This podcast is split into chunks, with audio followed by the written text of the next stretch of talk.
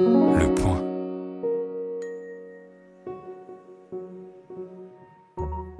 Bienvenue chez Les Contrariantes, le podcast des idées élevées en liberté. Bonjour Peggy. Bonjour Fergan. Aujourd'hui, nous accueillons comme invité Pierre Conessa. Pierre Conessa, bonjour. Bonjour. Vous avez porté au cours de votre vie euh, plusieurs casquettes, celles de haut fonctionnaire, notamment au sein des tribunaux administratifs, mais aussi et surtout auprès du ministère de la Défense. Vous êtes chef d'entreprise, vous avez fondé une société spécialisée en intelligence économique et en relations publiques, et vous êtes enfin un essayiste prolifique, auteur de nombreux ouvrages. Sans être exhaustif, on citera vos derniers avec Dieu, on ne discute pas, désislamiser le débat chez Robert Laffont, le lobby saoudien en France, comment vendre un pays invendable aux éditions de Noël, et enfin Vendre la guerre, le complexe militaro-intellectuel aux éditions de l'Aube. Dans ce dernier ouvrage, vous vous en prenez à quelques figures bien connues ici du point. Alors sans plus tarder, première question, Pierre connaît ça. Qu'est-ce que ce complexe militaro-intellectuel et que lui reprochez-vous exactement? Je crois qu'il faut comprendre le processus comme une transformation, comme une conséquence de l'évolution de la situation internationale. Le concept, évidemment, est une espèce de miroir du concept inventé par Eisenhower qui parlait du complexe militaro-industriel quand il sort, qui quitte son second mandat à la Maison-Blanche. Et effectivement, c'est un homme qui a fait la guerre. On est en pleine guerre froide. Il y a cette espèce de compétition industrielle entre les deux blocs. Et donc, il craint que effectivement les industriels prennent de plus en plus de place et on, est dans l'époque où effectivement on pense que les industriels peuvent peser pour déclencher des guerres. Avec 91, après 91, quand disparaît l'ennemi principal et donc tout le concept qui avait structuré toute la pensée stratégique automatiquement euh, se, délite, se pose un problème qui est, évidemment compliqué. Comme disait Arbatov, le conseiller de, Yeltsin aux, aux équipes américaines, il disait Je vais vous rendre le pire des services, je vais vous priver d'ennemis. Mais Barbatov pensait qu'en même temps, euh, on aurait le même réflexe, c'est-à-dire que si eux dé décomposaient le pacte de Varsovie, nous, on décomposerait l'OTAN. Bon, il s'est un peu trompé, mais enfin, ça, ça arrive à tout le monde. Et donc, euh, en 91, il se passe deux phénomènes qui, ne sont, pas, qui sont liés, mais pas mécaniquement. C'est évidemment l'invasion du Koweït par Saddam Hussein. Pourquoi je cite cet exemple-là? Parce que c'est la première guerre post-guerre froide. Les Russes s'abstiennent, donc on monte une coalition pour aller libérer le Koweït. Et donc cette, cette coalition va faire une guerre, guerre annoncée, six mois de préavis, euh, ensuite déclenchement des opérations à la date indiquée, enfin tout ce qu'on peut imaginer. Et cette guerre est couverte par toutes les chaînes de télévision de la planète. C'est-à-dire qu'on va avoir deux transformations qui me paraissent essentielles. La première, c'est que la guerre est gagnée en 120 heures, c'est-à-dire en peine 5 jours. C'est quand même pas, c'est quand même pas hollywoodien, je veux dire. Hein, ça fait un peu. Donc toutes les chaînes de télé, ça leur a coûté, mais vraiment la peau des fesses parce qu'ils avaient des équipes permanentes et tous les jours, rappelez-vous, c'était CNN, hein, c'est le triomphe de CNN, tous les jours on attendait des informations, qu'est-ce qui s'est passé aujourd'hui, qu'est-ce qui va se passer demain? Et donc cette conviction des Occidentaux que notre supériorité militaire est telle, en plus le russe est chaos, donc ça fait, donne le sentiment qu'on peut se mandater comme gendarme de la planète. Deuxième transformation qu'on voit tous les jours aujourd'hui, c'est que la guerre devient un spectacle télévisuel en live. Donc on veut tous les jours avoir des informations les chaînes d'infos en continu fonctionnent même sur ce principe, c'est-à-dire que tous les jours, il faut réunir, il faut dire quelque chose. Et donc, comme ces chaînes d'infos en continu ne produisent que 8 à 10 minutes d'informations réelles par heure, le reste doit être occupé par des plateaux. Et donc, ces plateaux ben, vont être composés de gens qui vont être qualifiés d'experts. je vous prends volontairement un autre exemple pour que vous compreniez l'évolution du phénomène. Regardez le Covid. Regardez le nombre d'experts du Covid d'une maladie qu'on ne connaissait pas c'est-à-dire pendant toute la phase paroxystique des 2, 3, 4 vagues de Covid, les plateaux télé ont été pleins de gens qui étaient pneumologues, rhumatologues, cancérologues, tout, cancer, tout ce que vous voulez, qui tous étaient interpellés au titre du Covid, alors qu'ils n'en savaient pas plus. Mais c'était l'expert au sens médiatique du terme. Et c'est un renversement de perspective qui est intéressant parce que ça veut dire que c'est l'apparition sur un plateau télé qui fait l'expert et pas la connaissance du sujet. Voilà, bon, j'arrête là. Donc, si vous voulez, c'est pour dire cette transformation. Donc, pour ce qui concerne les guerres, évidemment, c'est ce complexe militaro-intellectuel dans lequel vous allez avoir différents strates qui vont s'additionner, euh, des intellectuels médiatiques, euh, des humanitaires, euh, des psys, etc., etc., qui vont tous venir sur des plateaux télé expliquer pourquoi il faut faire la guerre, pourquoi il faut soutenir, pourquoi il faut faire ci. Mais ils y vont pas, hein, je vous rassure, on n'est pas, on n'est pas avec Malraux ou avec Régis Debray. Hein, on va là-bas pour taguer sur un mur liberté, égalité, fraternité. Et justement, sur cette question euh, d'expertise, il, il, y a cette caractéristique euh, que, que vous notez euh, du complexe militaro-intellectuel, c'est que moins les intellectuels ont d'expertise en stratégie et en connaissance concrète de la guerre, plus ils sont bellicistes. Euh, comment est-ce que vous expliquez ce, que ce paradoxe soit aussi récurrent? Je crois qu'il y a une fascination en France qui trouve son origine probablement à l'époque des Lumières pour l'intellectuel généraliste, c'est-à-dire l'homme qui est capable de repenser le monde. Et c'est vrai qu'effectivement, à l'époque des Lumières, on peut dire que la France a éclairé la planète mmh. entière. Hein. Bon. Et donc, il en est resté cette tradition que, comme Diderot, si vous voulez, l'intellectuel français doit être euh, polyvalent, universaliste. Ensuite, il y a une deuxième tradition qui se crée avec Zola, c'est-à-dire que l'intellectuel peut être assez courageux pour défendre une victime, une victime juive qui plus est, mais en s'attaquant à quelque chose qui était une institution intouchable, qui était l'armée. Mmh. Or, on était dans la préparation de la, match retour contre l'Allemagne. Mmh. On était entre la guerre de 70 et celle de 14. Et donc, cette, ce, personnage, euh, comment dire, euh, Zola, évidemment, va inspirer un autre aspect des intellectuels français qui ne vont pas hésiter à s'engager, même sur des sujets qu'ils ne connaissent pas. Je ne prends pas le cas de Zola, mais mmh. je pourrais vous citer l'exemple d'une pétition qui avait été lancée par Mme Badinter pour euh, éviter qu'une jeune fille iranienne de 13 ans ne soit lapidée. Oui, vous le citez dans votre livre. Et donc, cette jeune fille, effectivement, avait été violée par son frère. Mais le frère avait été condamné au fouet, ce qui est normal en Iran. Par contre, elle, elle devait être lapidée. La pétition lancée euh, à laquelle tout Saint-Germain-des-Prés va signer. Et puis en fait, le Quai d'Orsay, par deux démentis de, presse publique, dit mais il n'y a rien, il ne se passe rien. On n'a aucune information, il ne se passe rien. On a posé la question deux fois, il ne se passe rien. Et effectivement, il ne se passait rien. Mais à partir du moment où la mécanique était lancée, d'abord elle a continué, puis quand tout à coup on s'est rendu compte qu'il y avait à la fois un communiqué de l'Europe, un communiqué de la France, un communiqué de l'Iran, disant mais ça n'existe pas, mm la mécanique s'est arrêtée, mais il n'y a jamais eu la publication du démenti. Donc vous voyez comment fonctionne la chose. Les mois est un bon ressort. Bon, la, la, justesse, si vous voulez, est une question sur laquelle on s'interrogera après, si vous voulez.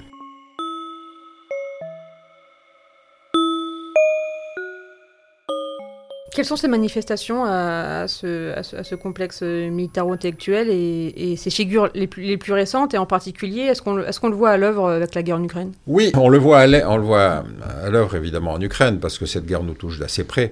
Le problème était plutôt avant la guerre d'Ukraine, si vous voulez, de sensibiliser un décideur sur l'importance d'une crise. Bon, euh, il y a environ 400 crises à la surface de la planète, donc on peut dire que le marché est ouvert avec une caractéristique, c'est qu'il n'y a plus les soviétiques derrière pour instrumentaliser une crise. Donc le choix est large. Et donc cette médiation pour choisir telle crise plutôt que telle autre, si vous voulez, est jouée par ces, gens que j'ai appelés le complexe militaro-intellectuel, qui peuvent être des humanitaires, Somalie, qui peuvent être des intellectuels, Yougoslavie, etc., etc. Donc on a effectivement une interpellation qui se place au politique, le politique n'ayant finalement la connaissance de la crise l'intéressant moins que l'échéancier électoral, c'est-à-dire est-ce qu'il va y avoir des municipales au printemps prochain Et si j'envoie de l'armée, est-ce que ça va m'en profiter ou pas?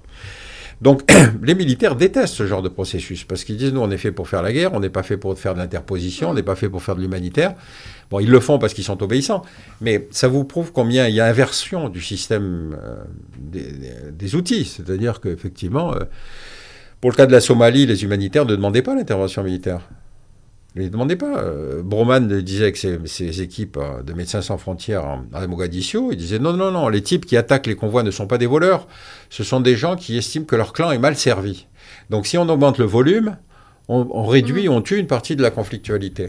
Et pendant qu'il est à New York ou pour plaider l'augmentation des flux, Kouchner, ancien humanitaire, devenu ministre, décide l'intervention militaire. Donc vous voyez qu'on est sur des systèmes où chacun peut changer de casquette, mais encore une fois, participer à ce genre de décisions qui ne sont pas stratégiques ce ne sont pas des guerres. Il n'y a pas mhm. des enjeux fondamentaux pour la France. Mais ça veut dire l'utilisation, la militarisation des crises, c'est une des conséquences de, ce complexe. Et justement, sur le, sur le côté utilitaire, vous, vous, notez euh, une, différence entre les complexes euh, militaires ou intellectuels américains et français. Et à vous lire, en fait, on a l'impression que, que, les Américains, euh, en gros, peinent à cacher leur visée utilitaire, donc en gros, sécuriser des ressources sous des grands discours. Donc voilà, il y a Bush et l'axe du bien et du mal.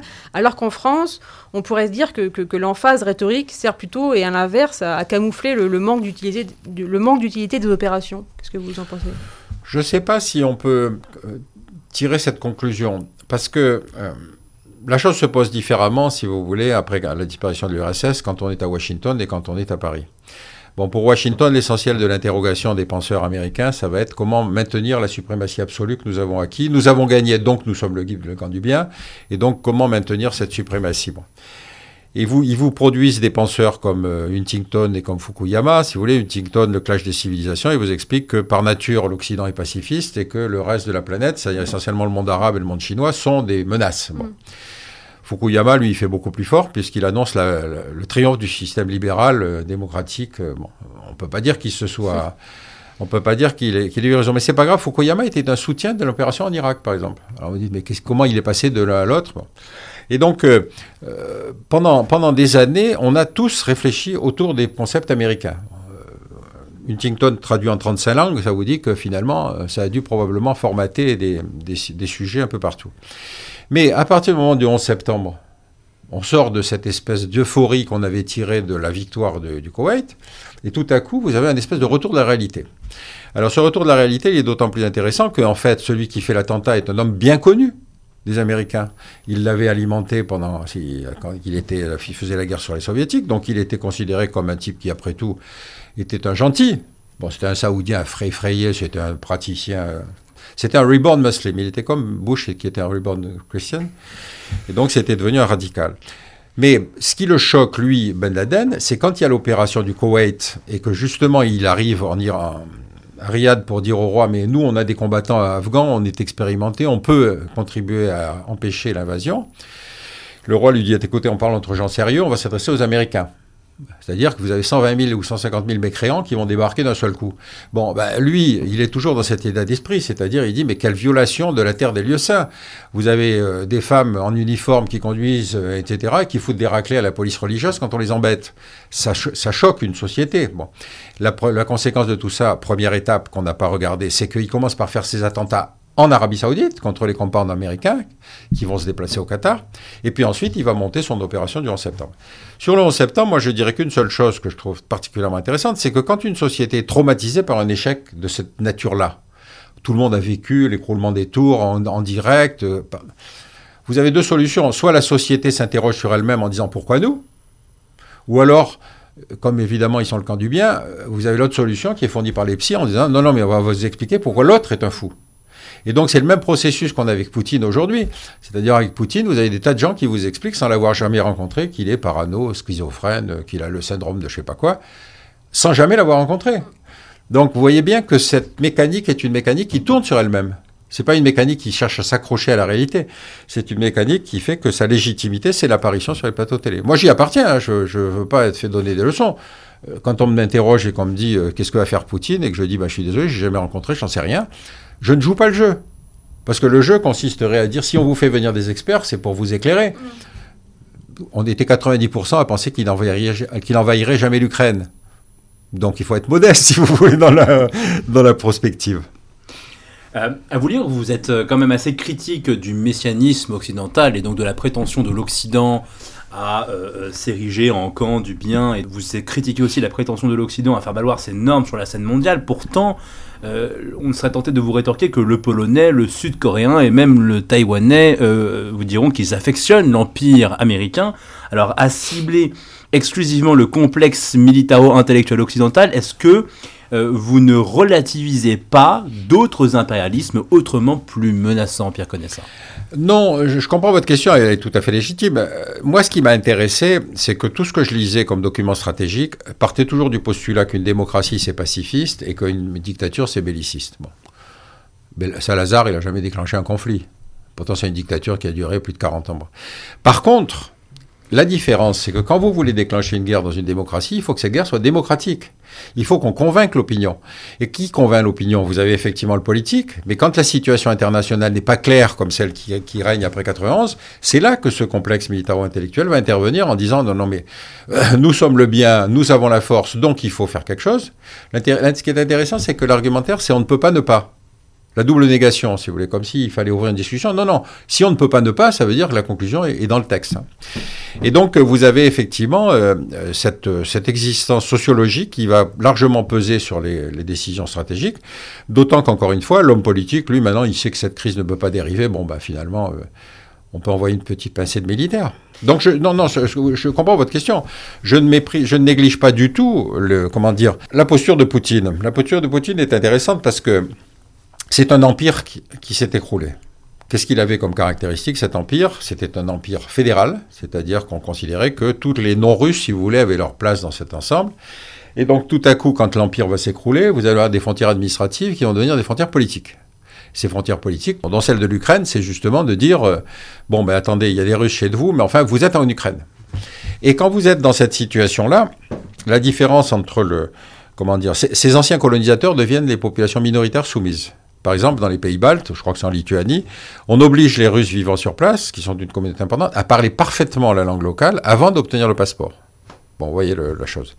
Alors, le deuxième caractéristique qu'il faut bien prendre en compte, c'est que c'était une, une, colonisation de la continuité territoriale. Nous, quand on quitte l'Algérie et l'Indochine, si vous voulez, bon, ben c'est fini, l'affaire est, bouclée. Tandis que là, vous avez le sentiment, par exemple, pour les gens, encore une fois, du Donetsk et du Donbass, que finalement, la frontière est là, la Russie est là derrière. Et c'est une question qui se pose dans beaucoup de pays, parce qu'effectivement, ces Russes peuvent être instrumentalisés par Poutine pour dire, mais euh, ils ont droit à avoir un statut, ils ont droit à être attachés à la maison mère, enfin, tout ce que vous pouvez imaginer. C'est pour ça que je pense que cette crise ukrainienne doit faire jurisprudence. D'autant que le rapport à l'empire n'est pas le même en France et, en Russie. C'est-à-dire qu'en France, on a quand même tout un courant de pensée postcolonial, décolonial qui ne cesse de remettre en question ce passé impérial. Je n'ai pas l'impression qu'en Russie, euh, ce, complexe impérial soit si euh, euh, présent dans l'opinion. Est-ce que je oui, oui, je, suis d'accord avec vous. Enfin, en France, la décolonisation, ça, a été une souffrance quand même. Hein. Il a fallu beaucoup de temps le retour critique sur la décolonisation a été, compliqué. Euh, il y a beaucoup d'intellectuels composés, dont Sartre d'ailleurs, hein, qui, a, qui, joué son rôle là-dessus. Mais enfin, une fois que la chose était finie, il y a eu le spasme de putsch des généraux quand même. Ça voulait dire que même à l'intérieur du système français, vous aviez des gens qui estimaient que c'était un abandon. Bref, la chose est, d'autant plus, comment dire, euh, ensevelie, enterrée, qu'immédiatement on commence la construction de l'Europe. Et donc il y a un nouvel objectif euh, consensuel, si vous voulez, euh, français, qui fait qu'on quitte l'Empire, mais on entre dans une nouvelle entité à construire. Et c'est le complexe, euh, c'est le binôme franco-allemand qui va, qui va y contribuer.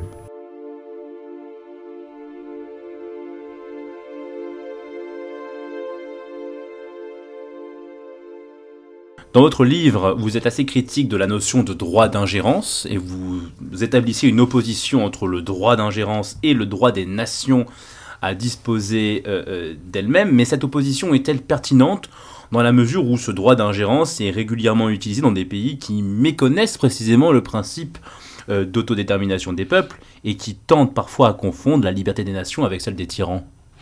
Oui, bien sûr. Mais en même temps, vous voyez bien qu'il y a une contradiction dans le droit international.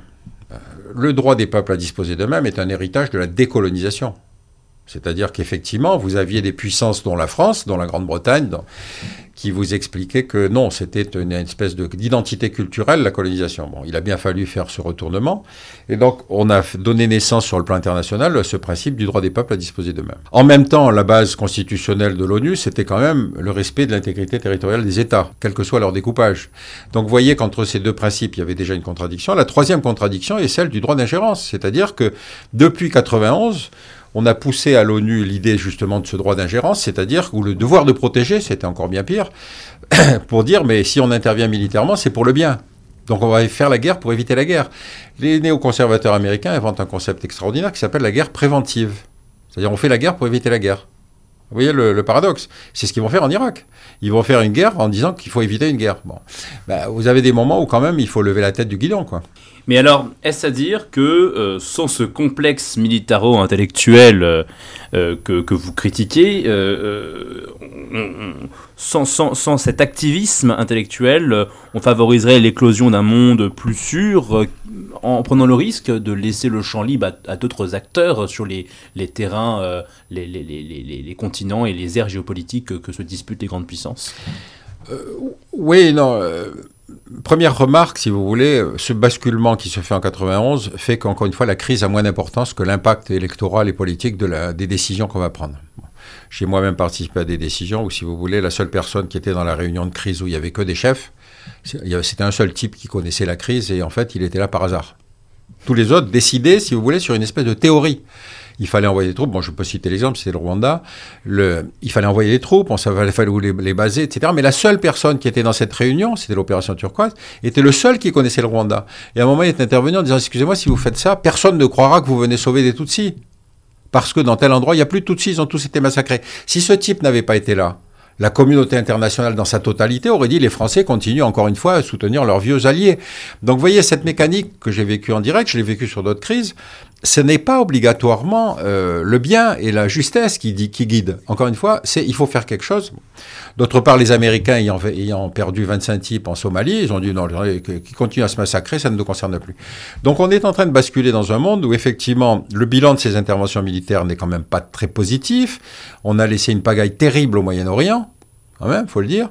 20 ans en Afghanistan pour aboutir au retour des talibans, euh, dans le genre, euh, on ne peut pas faire pire. L'Irak est un pays qui s'est décomposé, qui vit, qui vit, en pleine guerre civile. La Syrie, bon, effectivement, il reste Assad dans le paysage. Maintenant, est-ce qu'on peut se satisfaire de ce qu'on a fait ailleurs? On n'a pas obtenu la tête d'Assad, en dépit de ce que disait le président Hollande, parce qu'encore une fois, il ne connaissait pas la situation ne connaissez pas. Quand vous êtes dans un pays où vous savez que votre environnement est, entré dans une pleine pagaille, où il y a des massacres de tous les côtés, vous vous dites mieux vaut un dictateur tranquille que la guerre civile. Et donc on est sur cette situation où la chose était jugée de Paris, et on avait décidé que Assad tomberait. Donc on rappelle l'ambassadeur, c'est-à-dire l'homme qui disait Excusez-moi, mais Assad, je crois qu'il est quand même plus consistant et plus populaire que ce qu'on en dit à Paris. Eh bien, qu'est-ce qu'on fait? La sanction, c'est qu'on rappelle l'ambassadeur. Oui Or, ce type alerté avec sa mission et avec courage j'arrête.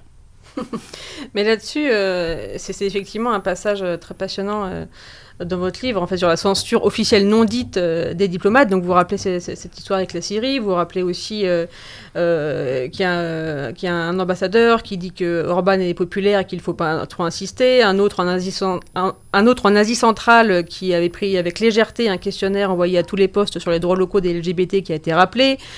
Euh, etc. Et vous, euh, est-ce que vous avez vous-même euh, subi ce genre de censure lorsque vous, lorsque vous étiez en poste Et une question annexe, est-ce que le fait d'être à la retraite vous rend plus libre dans vos propos? Non, j'ai jamais réussi à fermer ma gueule. Ça, c'est un problème. Mm. Je vais vous citer un exemple. En 93, j'ai écrit un papier. J'avais, si vous voulez, j'avais une sous-direction des affaires stratégiques dans laquelle j'avais quatre zones géographiques, dont une qui était l'Afrique subsaharienne. Bon. Et donc en 93, avec mes collaborateurs sur la zone Afrique, j'ai écrit un papier pour le thème expliquant que je ne comprenais pas ce qu'on faisait au Rwanda. On m'a expliqué des tas de télégrammes dans lesquels on disait que c'était une position stratégique essentielle, que les, les Anglais n'avaient qu'un seul envie, c'était de venger Fachoda, enfin des conneries comme ça. Et moi, j'ai écrit un papier en disant Excusez-moi, je ne comprends pas. Je ne comprends pas. Fachodam ne le ressortait pas à toutes les occasions. Euh, le, Rwanda est une espèce de chiure de mouche à côté du Zaïre, qui est l'État le plus riche et le plus important de la, zone. Enfin bref. Je me fais engueuler par le cabinet militaire. Les types me disent Quand on ne connaît pas un sujet, on se tait. Bon. Trois mois plus tard commence le génocide. Or, quand on dépiote le génocide, on s'aperçoit qu'il y avait des documents d'une espèce de racisme anti-Tutsi qui était incroyable, qui circulaient dans les journaux, qui circulaient dans la rue. Pourquoi la fonction d'alerte de l'ambassadeur n'a pas joué? Parce que, je vais vous citer un autre exemple et vous comprendrez pourquoi un ambassadeur raisonne comme ça. J'avais un copain qui était ambassadeur au Tchad, et un jour, il apprend que dans l'assassinat d'un Français, il y a un proche du président, je crois que c'était Issa Abré, qui est impliqué. Il fait un télégramme diplomatique pour dire Je pense que. Ce télégramme termine sur le bureau d'Issa Abré et lui est rappelé. Mhm. C'est-à-dire, vous dites, attendez, quand ce type fait son travail dans l'intérêt de la France, finalement, on considère, bon, ben, c'est pas grave, on va le rappeler. Mais on n'a pas rappelé, on n'a pas expulsé l'ambassadeur tchadien à Paris. Mhm. Donc, vous voyez comment la mécanique marche. Vous avez des espèces de systèmes de pouvoir, bon, sur la, la France-Afrique, c'est connu, mais vous avez des systèmes de pouvoir qui vont vous bloquer. Euh, par exemple, quand j'ai sorti le bouquin sur le, comment dire, le, le avec du, euh, Dr Saoud et Mr Djihad, c'est-à-dire sur la diplomatie religieuse de l'Arabie Saoudite, diplomatie religieuse qui est responsable de la diffusion du salafisme partout sur la planète. J'ai une note incendiaire du Quai d'Orsay par un type du CERN d'analyse et de prévision qui explique que je suis saoudophobe. Euh, j'ai essayé de lui expliquer que c'était des saoudophiles qui me paraissaient un problème. Mais type, ça vous prouve qu'à l'intérieur du système, vous avez des gens qui se pensent en charge de la défense d'intérêts étrangers. Je ne pense pas que ce type soit payé pour quoi que ce soit, mais il se trouve qu'il était le représentant français à l'Organisation de coopération islamique. Donc on peut penser que ce n'était pas l'individu le plus objectif, si vous voulez, pour juger de la question. Alors j'ai été perfide parce que j'ai passé cette note qui est, qui est truculente de bêtises au canard enchaîné. Quand je sais le, traumatisme que provoque le canard enchaîné, quand le mercredi, tout à coup, les cabinets commencent à lire qu'on a parlé de votre administration, je me suis dit, bon, ça va, j'arrête là, quoi. Vous voyez ce que je veux dire? C'est ça aussi. C'est-à-dire, vous dites, quand vraiment vous avez une espèce de, stupidité absolue comme celle-là, ou quelqu'un qui se met sur une position indéfendable, indéfendable, qui peut prétendre que l'Arabie saoudite est un pays démocratique dans lequel la liberté, le respect des religions, etc. Vous avez d'ailleurs une manifestation le 4 juillet où il y a un think tank qui s'interroge, et, si l'espoir, comment dire, sur les, conflits religieux, qui, dans la question, et, et si l'espoir venait d'Arabie saoudite? Je vous conseille d'y assister. Justement, le cas saoudien est assez intéressant puisque dans votre livre, vous déplorez l'excès de, morale et le déficit de, de, de, réflexion stratégique en relations internationales. Et en même temps, vous moquez la réticence des Occidentaux à mettre l'Arabie Saoudite face à ces contradictions alors que tout le monde connaît la nature de ce régime. Est-ce que cet exemple n'invalide pas justement votre accusation relative au manque de réalisme des Occidentaux? La preuve, on s'accommode assez bien avec une euh, théocratie barbare quand euh, nos intérêts, entre guillemets, l'exigent. Bah, C'est-à-dire que, si vous voulez, reprenez le, scénario 11 septembre. Bon, 11 septembre, 15 Saoudiens sur 19 terroristes. Euh, le discours de George Bush janvier 2002, vous avez vu, l'axe du mal, c'est l'Iran, l'Irak, la Corée du Nord. Ce qui est intéressant dans cette affaire, c'est donc que vous avez des forces à l'intérieur du système américain qui disent attention, on ne touche pas l'Arabie saoudite. Bon, c'est ça. Alors, moi, je me suis amusé quand j'ai travaillé sur le lobby saoudien en France, justement, à voir comment fonctionnait le lobby saoudien. Parce que dès le 12 septembre, vous avez une société de relations publiques qui s'appelle Corvis, qui va voir l'ambassade américaine à, Washington en leur disant, vous savez, vos affaires, ça va mal, là, vous devriez quand même apprendre à communiquer. L'Arabie saoudite était drapée dans une espèce de désintérêt absolu pour ce que pensait l'opinion publique de, ce qui se passait chez eux. Et donc Corvis réussit à convaincre les Saoudiens qu'il faut effectivement se préoccuper, d'autant que le Congrès commence à faire un rapport sur le, 12 sept, sur le 11 septembre. Vient de comprendre pourquoi, qu'est-ce qui s'était passé, comment est-ce qu'on avait raté tout ça? Et Corvis réussit une performance formidable puisque 28 pages du rapport du Congrès vont être classées secret défense par le président, par George Bush. Elles ne seront déclassifiées que 14 ans plus tard par Obama. Donc vous voyez que ça sert à quelque chose, des relations publiques. Donc à la suite, en tirant ce fil, si vous voulez, je me suis rendu compte qu'effectivement les Saoudiens avaient compris qu'il fallait communiquer, d'autant qu'en plus se passe l'affaire Khashoggi. Donc quand se passe l'affaire Khashoggi, là effectivement on peut difficilement dire que l'Arabie saoudite n'irait pour rien avec l'aide des Turcs, il faut reconnaître. C'est-à-dire que les Turcs avaient sonorisé complètement le consulat saoudien à Istanbul. Donc, effectivement, au fur et à mesure, quand les Saoudiens disaient c'était pas nous, les Turcs sortaient un petit, une petite carte en disant ouais, non, mais non, regardez, c'est pas lui qui sort de l'ambassade. Mais regardez, il est pas, c'est pas lui qui est à l'aéroport, etc. Bon. Et donc, ils ont réussi à comprendre qu'il fallait absolument communiquer. Donc, comme ils ont beaucoup d'argent, ben, ils ont contracté avec les cinq majors des relations publiques dans le monde. Les trois américaines et les deux françaises. Le plus actif étant Publicis. Publicis qui a racheté Corvis d'ailleurs. Alors ce qui est rigolo, c'est que Corvis n'est mandaté que pour Bruxelles et puis pour un autre pays. Ils n'interviennent pas en France quand même.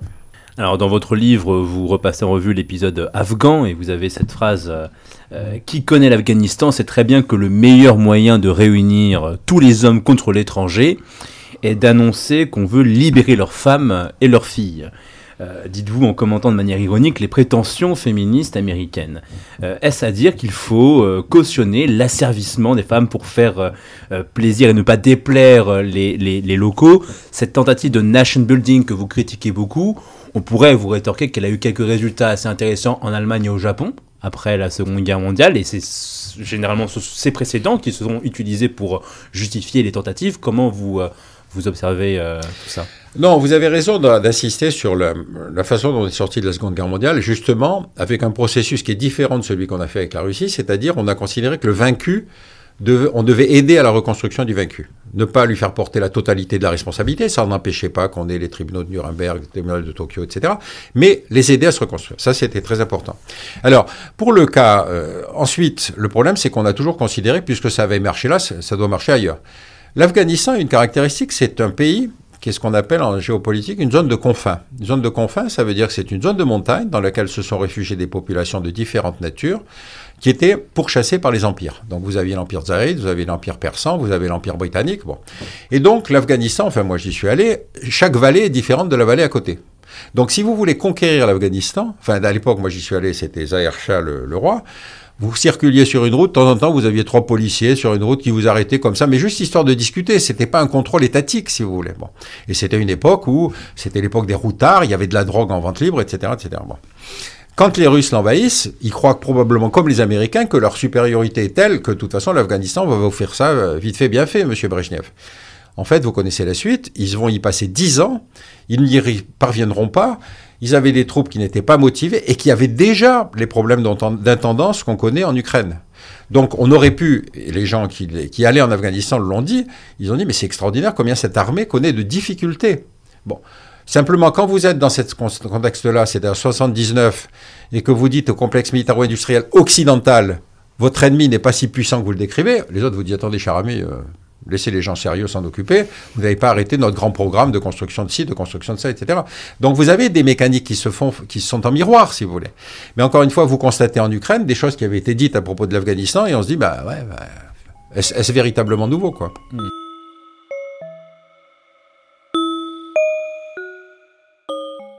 Un autre axe que vous abordez dans, votre livre et, aussi, dans, un autre, c'est la place des œuvres de fiction dans le complexe euh, militaro-intellectuel.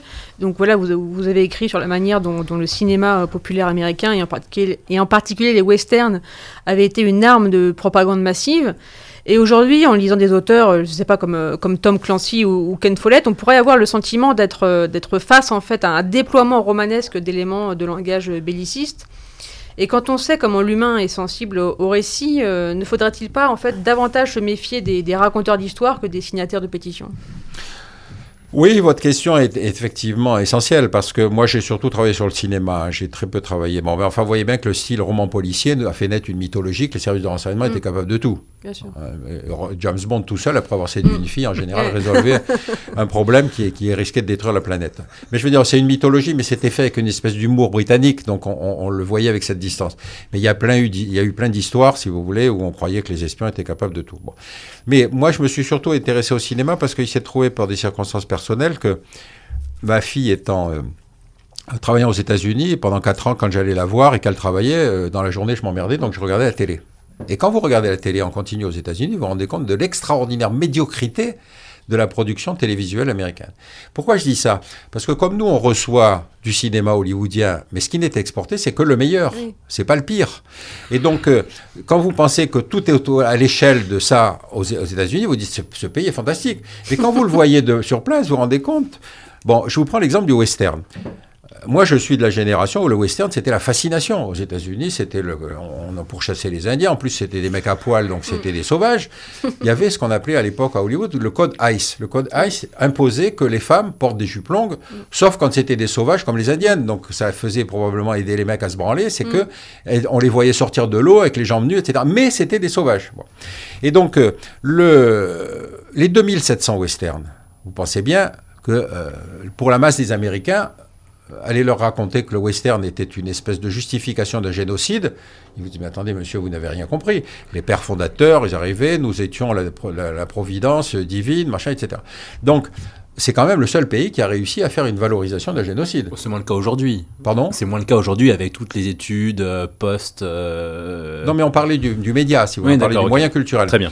Donc, euh, le regardez, moi, ce qui m'a intéressé justement dans, cet, dans cet euh, épisode cinématographique, c'est le décalage entre le fait historique et le moment où le cinéma le prend en compte.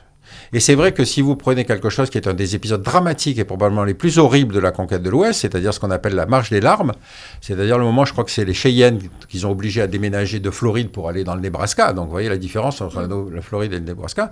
Et ils les ont fait chasser sans leur permettre de prendre quoi que ce soit. La moitié des gens sont morts en route. Mm. Le cinéma américain a, mis 30 ans ou 40 ans avant de raconter cet épisode, puisque évidemment ça venait en contradiction avec les héros.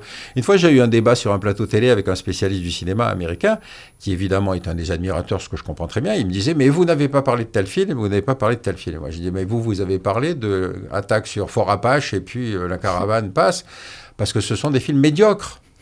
Moi, ce qui m'a intéressé, justement, c'est que comme ce sont des films médiocres où le bien et le mal, il n'y a pas de problème, on sait qui est le gentil, qui est, le méchant, c'est ça qui faisait la nourriture de la plupart des Américains, surtout quand vous vivez dans le Middle West. Pourquoi voulez-vous mettre à critiquer en vous disant, attendez, euh, on a épuré le monde d'une partie de ces sauvages? Voilà. Et est-ce que le, complexe euh, militaro-intellectuel est aujourd'hui aussi fort euh, qu'il l'a été? Est-ce qu'on pourrait dire qu'on assiste avec Internet, les réseaux sociaux, la, désintermédiation euh, des contenus, comme on dit, la multiplication des, canaux de, diffusion, à sa fragilisation, son effritement? Vous, vous, écrivez d'ailleurs, il n'y a plus de gourou parce qu'il y a moins en moins de public pour les liens. Oui, c'est vrai. C'est vrai que ça, c'est une transformation qui est assez importante. Bon, le, gourou, évidemment, je fais référence à l'époque au Sartre, si vous voulez, constituer le grand penseur de la, français contemporain. Or, Sartre est quand même un individu qui, qui s'est trompé avec une rareté, un caractère systématique qui mérite le salut quand même. Mm. C'est-à-dire qu'il a, il a été stalinien, il a été maoïste, il a soutenu les Khmers rouges, etc. Bon. Donc, euh, l'idée du gourou, si vous voulez, il est, il est significatif parce que Sartre était un type qui privilégiait l'idéologie par rapport à la réalité. Il nous expliquait pourquoi en fait il fallait pas penser que le stalinisme était un massacre des populations. Il expliquait que le stalinisme était en fait euh, nécessaire à la révolution. Donc euh, cette idée du gourou, évidemment, il y en a moins aujourd'hui. Et puis surtout, on a fait ce retournement. C'est-à-dire que quand Aaron est mort, on s'est rendu compte que le véritable penseur, c'était lui. Donc le gourou a perdu son statut. Mais euh, le complexe militaro-intellectuel, aujourd'hui, il, il, reste encore en plein délire. Regardez le nombre de gens qui veulent absolument faire passer Poutine en cour pénale internationale. Bon, quand vous leur dites, oui, mais attendez, il y a toujours George Bush dans la salle d'attente. il vous dit, mais non, c'est pas pareil. Pourquoi c'est pas pareil? Il a fait plus de morts en Irak que Poutine est en train d'en faire en Ukraine, donc je ne vois pas pourquoi on renverserait l'ordre des priorités. Non, il pense encore qu'une démocratie étant animée par des motifs élevés et, bons, euh, on ne peut pas le faire. Mais il, a fait exactement pareil. Il a menti, il a fait quelque chose qui était encore plus grand, puisqu'il a réussi à, convaincre la planète entière qu'il mentait avec la séance de Colin Powell à l'Assemblée générale de l'ONU.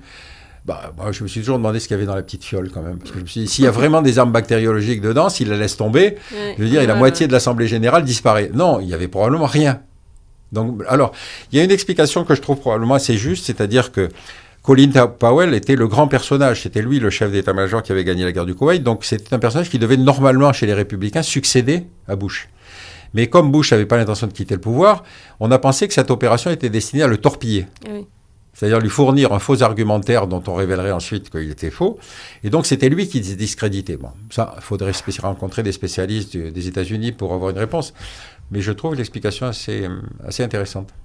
Pour revenir sur l'Ukraine, est-ce que la multiplication des interventions de Volodymyr euh, Zelensky dans de grands événements euh, culturels, voilà, on l'a vu à Cannes, je ne sais plus quel euh, événement aux États-Unis est-ce que ça, ça ne dit pas quelque chose justement de, cet affaiblissement euh, du, complexe euh, militaro-intellectuel? En fait, avec Volodymyr Zelensky, on a, presque l'impression qu'il doit lui-même se taper le, gros du boulot de, promotion d'une amplification de l'intervention occidentale en Ukraine.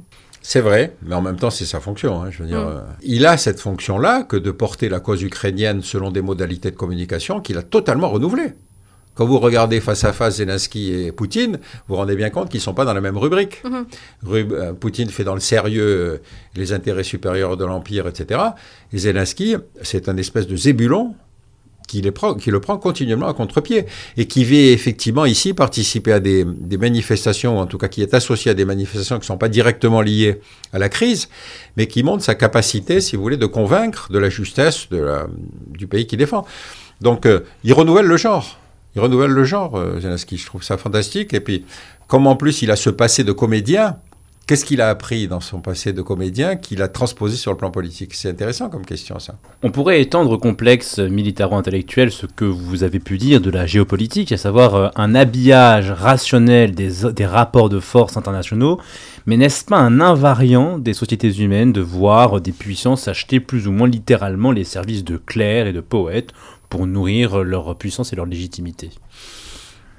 oui, mais encore une fois, je ne pense pas que, si vous voulez, les éléments divers de ce complexe militaro-intellectuel soient euh, payés. C'est-à-dire qu'ils y vont pour des motifs personnels, professionnels, moraux. Euh, et évidemment, c'est l'accès au plateau télé qui va ensuite leur donner le statut et donc la force de conviction politique. Bon. Donc, euh, Bien sûr qu'il y a toujours eu des, gens qui se sont mobilisés euh, pour défendre une cause, etc., etc. Je crois que c'était Victor Hugo qui avait pris la cause des Bulgares. On ne savait pas où c'était, mais enfin, il avait expliqué qu'il y avait des massacres de l'Empire ottoman, etc. Donc, c'est pas un phénomène totalement euh, euh, nouveau. Simplement, on sort de la période où il y avait deux blocs. Et ces deux blocs, c'était silence dans les rangs. Mhm. Donc on avait quelque chose qui était assez, assez homogène, assez strict. Et évidemment, vous aviez la caractéristique première, c'était la course aux armements. Donc on n'allait pas dire euh, on va dévier, on va s'occuper de ci, on va s'occuper de ça. Donc euh, ce complexe a pris beaucoup plus d'importance après 91. Et encore une fois, c'est table ouverte. Je vous dis, je vous prends l'exemple du Covid. Regardez tout à coup les spécialistes, le nombre de spécialistes du Covid qu'on a vu en si peu de temps. Depuis la crise en Ukraine, j'ai compté qu'il y avait environ 100 à 150 spécialistes de l'Ukraine qui étaient partis sur les plateaux télé. Je savais pas qu'on en avait tant.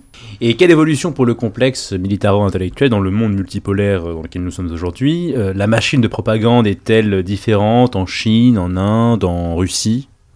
Non, ça, de ce côté-là, ne comparez pas. Je veux dire, c'est des, amateurs, c'est de la propagande. je veux dire, moi, j'ai vécu en Chine pendant un an. Ils ne ils vont pas vous expliquer qu'ils ont des doutes existentiels, etc. Xi Jinping, c'est pas ce genre de personnage, je veux dire. Donc, euh, pareil en Russie, regardez la fermeture de Mémorial. Mémorial était une ONG qui travaillait sur quelque chose qui est essentiel pour la mémoire collective russe, c'est-à-dire qui ont été les responsables des massacres staliniens. Bon.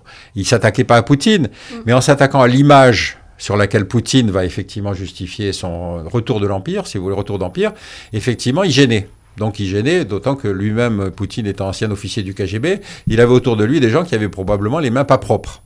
Donc on ferme. Il n'y a pas de raison d'ouvrir le débat. Par contre, effectivement, euh, moi, ce qui me semble un virage significatif, c'est le cas du Mali. Pourquoi le Mali? Parce qu'encore une fois, le Mali, on intervient en catastrophe. Bon, je, laisse de côté le fait qu'on avait détruit euh, la Libye euh, et que, épisode que j'aime citer, lors de la deuxième bataille de Tripoli, pendant la deuxième phase de la guerre civile, il y a un journaliste qui interroge Bernard-Henri Lévy, et Bernard-Henri dit, lit cette phrase extraordinaire, il dit heureux, heureux dire, tant mieux si je tant mieux si j'y suis pour quelque chose. C'est-à-dire vous avez là un individu qui refuse de reconnaître sa responsabilité. C'est ce que j'ai appelé les intellectuels Tefal. C'est des mecs qui ont toujours raison. De toute façon, il n'y a pas de aucune critique d'accroche. Deuxième chose, c'est un individu qui va pas faire la guerre. Deuxième caractéristique. Et puis encore une fois, qui va sauter d'une autre sur une autre crise pour expliquer la bien-pensance. Bon. Donc, on, fait cet extraordinaire couloir que constitue la Libye, qui va ouvrir les portes, les vannes de, toute une immigration africaine, très importante. Et ensuite, ça va libérer un certain nombre de salafistes qui vont aller s'occuper de la zone sahélienne. Ils aboutissent en Mali, intervention militaire d'urgence pour arrêter la progression des salafistes qui descendent de, par le sud de l'Algérie. Alors je sais que l'Algérie, eux, par contre, ils ont réglé leur problème. Hein. C'est-à-dire que c'est des militaires, c'est tout ce qu'on veut, mais enfin, en tout cas, eux, ils n'ont pas eu ce problème-là. Et donc ces salafistes descendent sur Bamako, opération militaire d'urgence, etc. Mais aujourd'hui, le, Mali est le pays le plus aidé par la France de toute la zone francophone. Hein. Aujourd'hui, vous avez des militaires maliens qui disent Mais non, non, non, les Français, on ne les veut pas, on veut Wagner. Alors dites Attendez, il y a une chose que je ne comprends pas. Wagner, c'est des sociétés militaires privées russes. Alors on dit Oh là là, c'est pas bien, les sociétés militaires privées, c'est scandaleux, etc. Le concept a été inventé par les Sud-Africains après la fin de l'apartheid, parce qu'il y avait une armée qui était surdimensionnée, donc ils ont libéré pas mal de gens qui avaient des formations militaires, ils ont créé des sociétés militaires privées qui ont commencé à intervenir dans un certain nombre de crises africaines. Le modèle a été repris par les Britanniques et il a été repris par les Américains. Je vous rappelle qu'en euh, Irak, l'entreprise la plus puissante en Irak occupée par les Américains, c'est Blackwater. Et Blackwater gérait la prison d'Abu Ghraib, Hein, donc, euh, on avait privatisé une partie de l'invasion euh, en Irak. Donc, on est sur quelque chose où on ne fait semblant de ne pas voir ce qu'on a fait nous-mêmes pour expliquer pourquoi ce que font les autres, c'est pas bien. Mais si les Maliens se tournent vers Wagner, il faut se poser la question. Donc, il y a une espèce de constat d'échec. Ce constat d'échec, il se sent aussi aux États-Unis, où les gens disent bon, maintenant, il faut rapatrier les troupes. Regardez Trump. Trump décide d'un coup de se retirer d'Irak. Le problème n'est pas réglé du tout. Mais il se rend bien compte que s'il veut gagner les élections, il faut dire à l'opinion publique américaine, c'est fini, on arrête d'intervenir partout.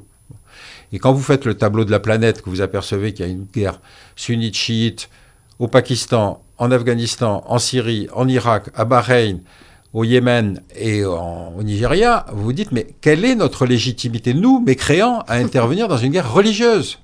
Donc vous voyez, ce n'est pas en parlant à l'ONU de la question qu'on va se trouver une légitimité pour prétendre pacifier la crise. mais si on ne part pas de ce constat-là, ben on dit mais attendez, nous c'est pas pareil, on est des casques bleus. Donc les casques bleus, vous savez, les gens ils accueillent. Mais non, c'est pas vrai. On a perdu 50 types à Sarajevo. Il faut croire que finalement ils n'étaient pas si bien accueillis que ce qu'on le disait.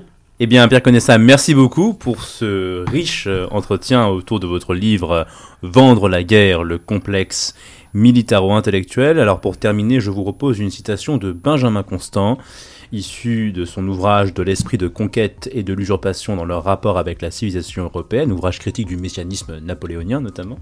Le but unique des nations modernes, c'est le repos. Avec le repos, l'aisance, et comme source de l'aisance, l'industrie. La guerre est chaque jour un moyen plus inefficace d'atteindre ce but. Ces chances n'offrent plus ni aux individus ni aux nations des bénéfices qui égalent les résultats du travail paisible et des échanges réguliers. Chez les anciens, une guerre heureuse ajoutait en esclaves, en tribus, en terres partagées à la richesse publique et particulière. Chez les modernes, une guerre heureuse coûte infailliblement plus qu'elle ne rapporte. C'était la pleine époque de la colonisation, c'est ça?